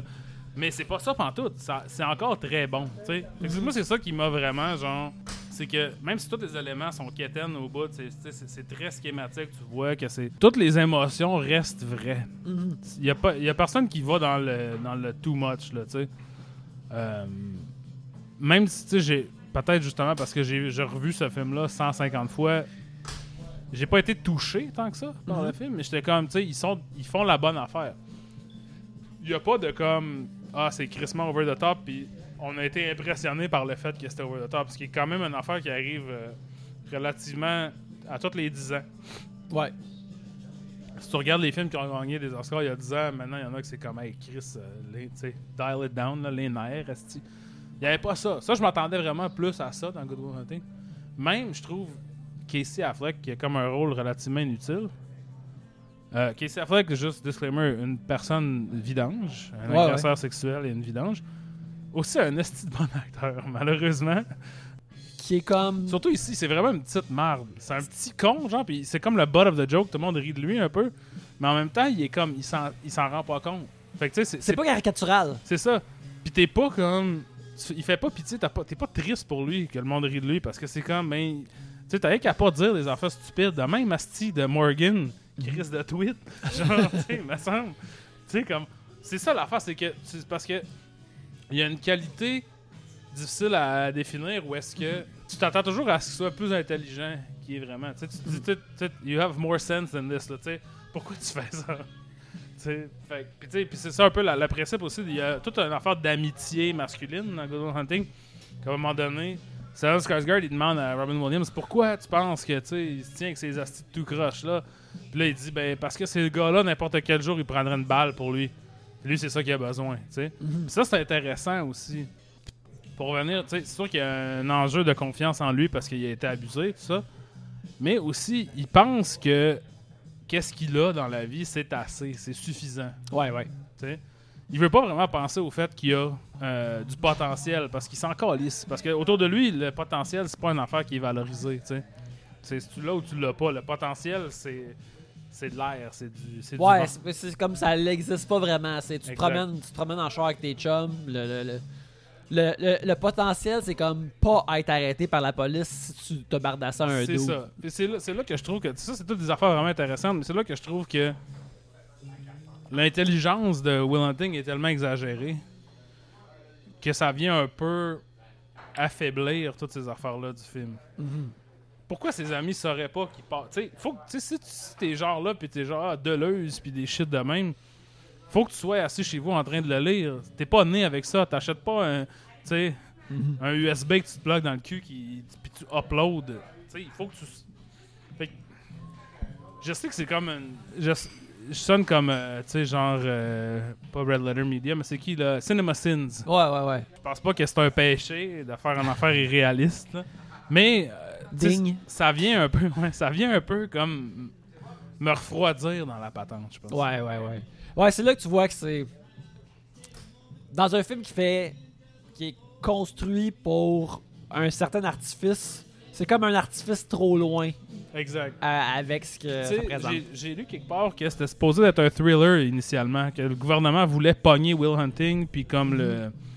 Tu sais, qu'il était comme un- devenu comme un, genre d'outil du gouvernement.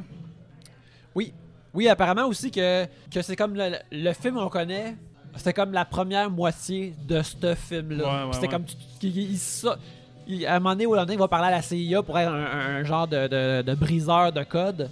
Ben, que essentiellement, genre, la- la- l'autre moitié de ce film-là, c'est eux autres qui se sauvent de la CIA. là. Ouais, c'est ça. Fait que tu vois, si effectivement il y avait cette deuxième moitié du film, je pense que ça serait moins grave Mhm. que son intelligence est exagérée. Parce que là, c'est un means to an end. Tu sais, ça sert à quelque chose pour Mais tu sais, des, euh, des machinations de thriller. là. Mais là, c'est pas ça partout, là. Ouais, dans, dans, dans, dans un, dans une bulle un peu plus réaliste, c'est c'est- c'est comme C'est too c'est much. too much. Fait que, A- tu sais, apparemment que, parlant de, de- de- de- de- du scénario, pendant un bout, ça allait être potentiellement comme Michael Mann qui allait Ah ouais. réaliser. puis lui, à sa seule note, c'est comme. Lui puis son chum devraient voler des chars, par exemple. On va le faire s'il vole des chars. tu sais. Ce qui est comme. Qui est très Michael Mann. J'ai, euh, parlant de trivia comme ça, j'ai lu, tu sais, Skyler, qui est le personnage de Min Driver, c'était vraiment. Matt Damon sortait vraiment avec une étudiante en, en médecine de Harvard, qui s'appelait vraiment Skyler. Mhm. Et cette Skyler-là, maintenant, s'appelle Skyler Ulrich, parce qu'elle est mariée, elle était mariée avec Lars Ulrich de Metallica.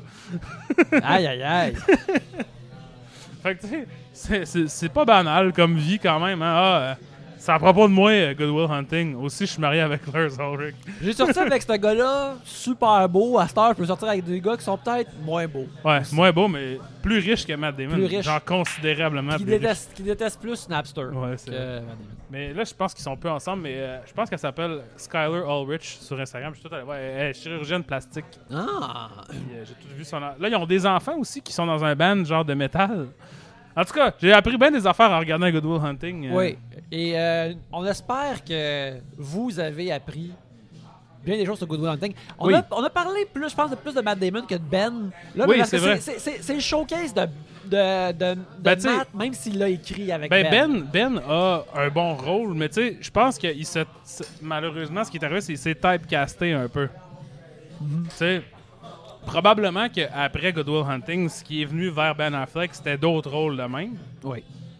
Puis là, il a fait non, je vais pas faire ça. Fait que là, il a joué dans Phantoms, Forces of Nature, des astis de marde, là, tu sais, comme Shakespeare in Love. Tu sais, c'est pour ça. Tu sais, je pense que autant que ça a été bon pour euh, sa visibilité et euh, son portefeuille, Good Will Hunting, c'est ça qui a fait du mal à Ben Affleck. Ouais.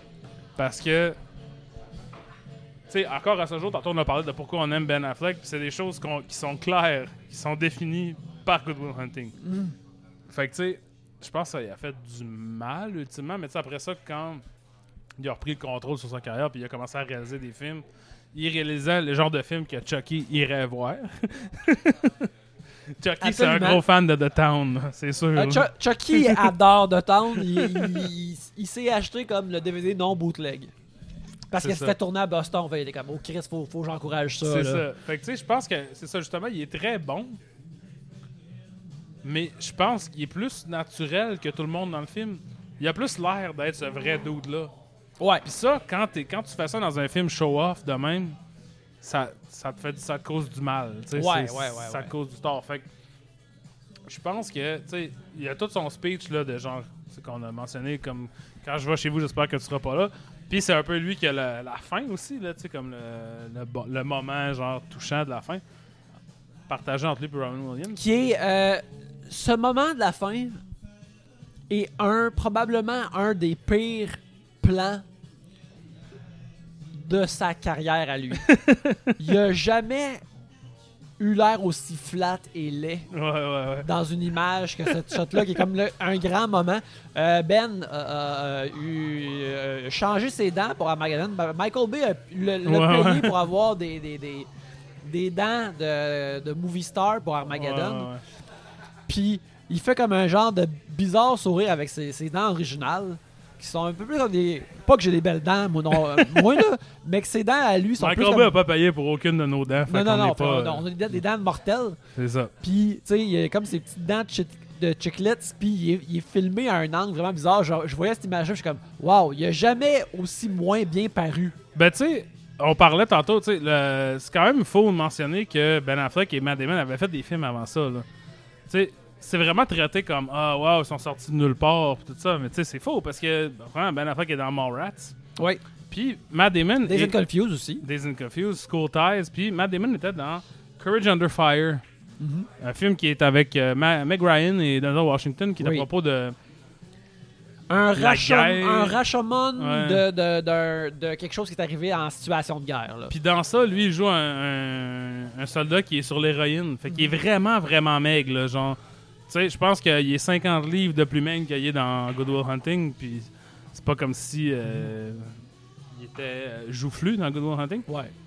Puis ça, c'est très show-off comme performance. Tu sais, ça, c'est le genre de performance que tu fais, puis t'es comme, genre, une chance de, de paraître avec ça. Probablement que la production de Good Will Hunting était déjà débutée quand ça s'est sorti, là. Euh, en fait, je pense que c'est un petit peu plus à se passer parce qu'il a fait, il a fait Rainmaker entre les deux. Ah oui. Puis je pense que, selon ce que je- où je l'ai lu ou entendu, mais c'est c'est être, je pense que c'est être casté dans Rainmaker que euh, Harvey Weinstein a fait comme ah ouais des films de Grisham ça fait de l'argent, fait que, Ouais, ouais, fait ouais. que là ça justifie que si on sort Good Will Hunting direct après ça va faire de l'argent, fait qu'on le fait là. Ouais, ça se peut. Ben, tu vois, c'est ça. Fait que Matt Damon, tu sais, maintenant, je m'en crisse un peu de Matt Damon comparé à Ben Affleck, mais c'est sûr que la carrière, tu sais, pound for pound, Matt Damon a une meilleure carrière. Ouais. Mais Ben Affleck est plus intéressant comme acteur. À 100%. Parce que, tu sais, même je regardais Matt Damon dans Good Will Hunting, j'étais comme, il est un peu weird, tu sais, il est comme... c'est bizarre qu'il est devenu genre une des grandes stars d'Hollywood, un des top 20, là, tu sais. Parce que, justement, il y a la même, tu sais, je- là, j'invente rien, mais Meth Damon, là, Jesse Ouais. Plemons, tu sais. Ouais ouais. C'est comme, Jesse Plemons pourrait jamais être un gars qui fait, qui est la, top billing dans un film d'action. Mais Matt Damon, oui. Mais qu'est-ce que c'est la différence? Ils sont, ils sont presque ben là, c'est sûr que Jesse Plemons est plus euh, joufflu, mais je veux dire, maintenant, il l'était pas, puis c'est qui se passe? Ben, il était comme dans une pocket de DiCaprio musclé, je Ouais, pense. c'est quelque chose de C'est ses particulier. petits cheveux, genre, tu sais, comme en, en wave, là. en, euh, Je pense que ça aide. Mais euh, ouais, c'est ça. Fait que euh, maintenant, quand on parle des cheveux de Matt Damon, on est rendu à la fin du podcast. ouais, ouais, c'est clair qu'on est rendu à la fin. Fait que euh, c'est la fin de notre premier épisode, de notre première capsule Best of Ben. Yes. Euh, ça va être quoi notre. notre- Peut-être pas la, la semaine prochaine, parce que la semaine prochaine, on va voir tous les deux Violent oui, oui. Night avec euh, David Harbour. Mais sinon, le prochain Best of Ben, ça risque d'être quoi, mon cher Alex? Ben, moi, je pensais Pearl Harbor, Écoute, je l'ai jamais vu. parce que moi non plus. Ah, ben là, Parce je que pense que. ouais. Entre Good Will Hunting Pearl Harbor, il y en a des films, mais. C'est pas. Tu sais, Shakespeare in Love, on va pas regarder ça, là. Genre, on va pas. C'est ça. Je vais pas regarder Forces of Nature.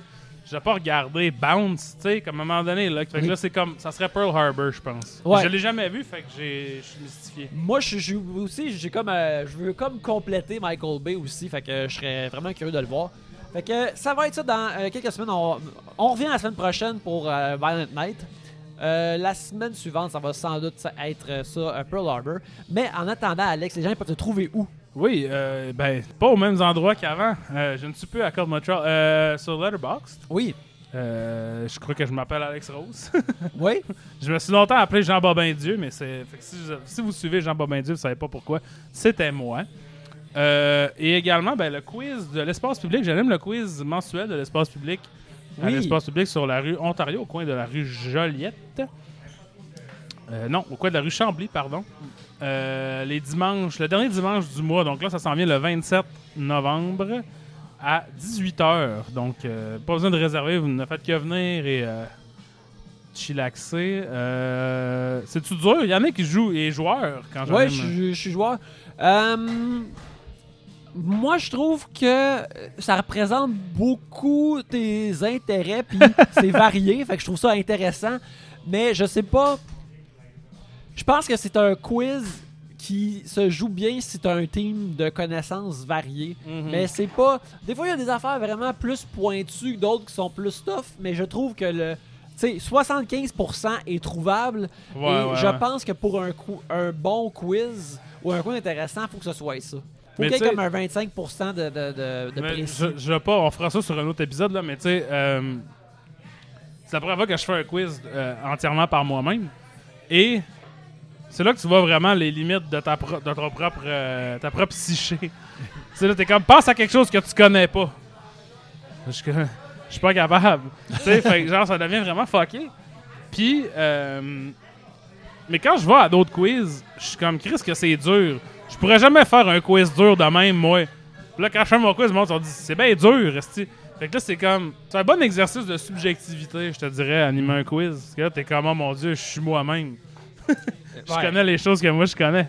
Fait que euh, c'est ça, euh, tu- ton euh, quiz mensuel à l'espace public est le dimanche le 27. Le- puis ça- là, on va prendre un break en décembre, mais ça va recommencer en janvier. Ça va commencer en janvier. Puis aussi, euh, restez à notre antenne parce que tu sais, ça se pourrait que nous, on fasse un ciné-quiz Mhm. quelque part à Montréal dans le mois de décembre. Ça va être annoncé bientôt.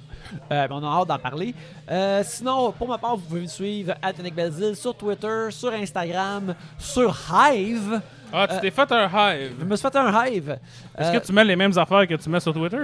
Euh, à date, non, j'ai juste mis des dessins. Je, vais, je vais juste regarder à date, j'ai pas écrit tant d'affaires que ça. J'ai rien écrit en fait. Juste passer des dessins. J'ai un Hive, j'ai aussi une, une, euh, une infolettre euh, sur euh, Substack. Alors, Oui. yannickbelzile.substack.com. C'est pas autant une infolettre que euh, une lettre des, des- des- des- affaires que moi je trouve le fun, le fun ça, dans mon cerveau. fait que. Il y a beaucoup de, beaucoup de, de cinéma d'action de Hong Kong, euh, des films de noir vente, des affaires. Là, il va commencer à avoir un petit peu plus d'affaires de comic book pour euh, mettre ça dans la patente et des dessins. Alors, c'est au yannickbelzile.substack.com. Mais euh, en attendant, merci beaucoup de nous avoir écoutés. On vous invite à liker le show euh, sur les plateformes où vous l'écoutez. Mais aussi, on vous invite à aller voir des vues. Yeah!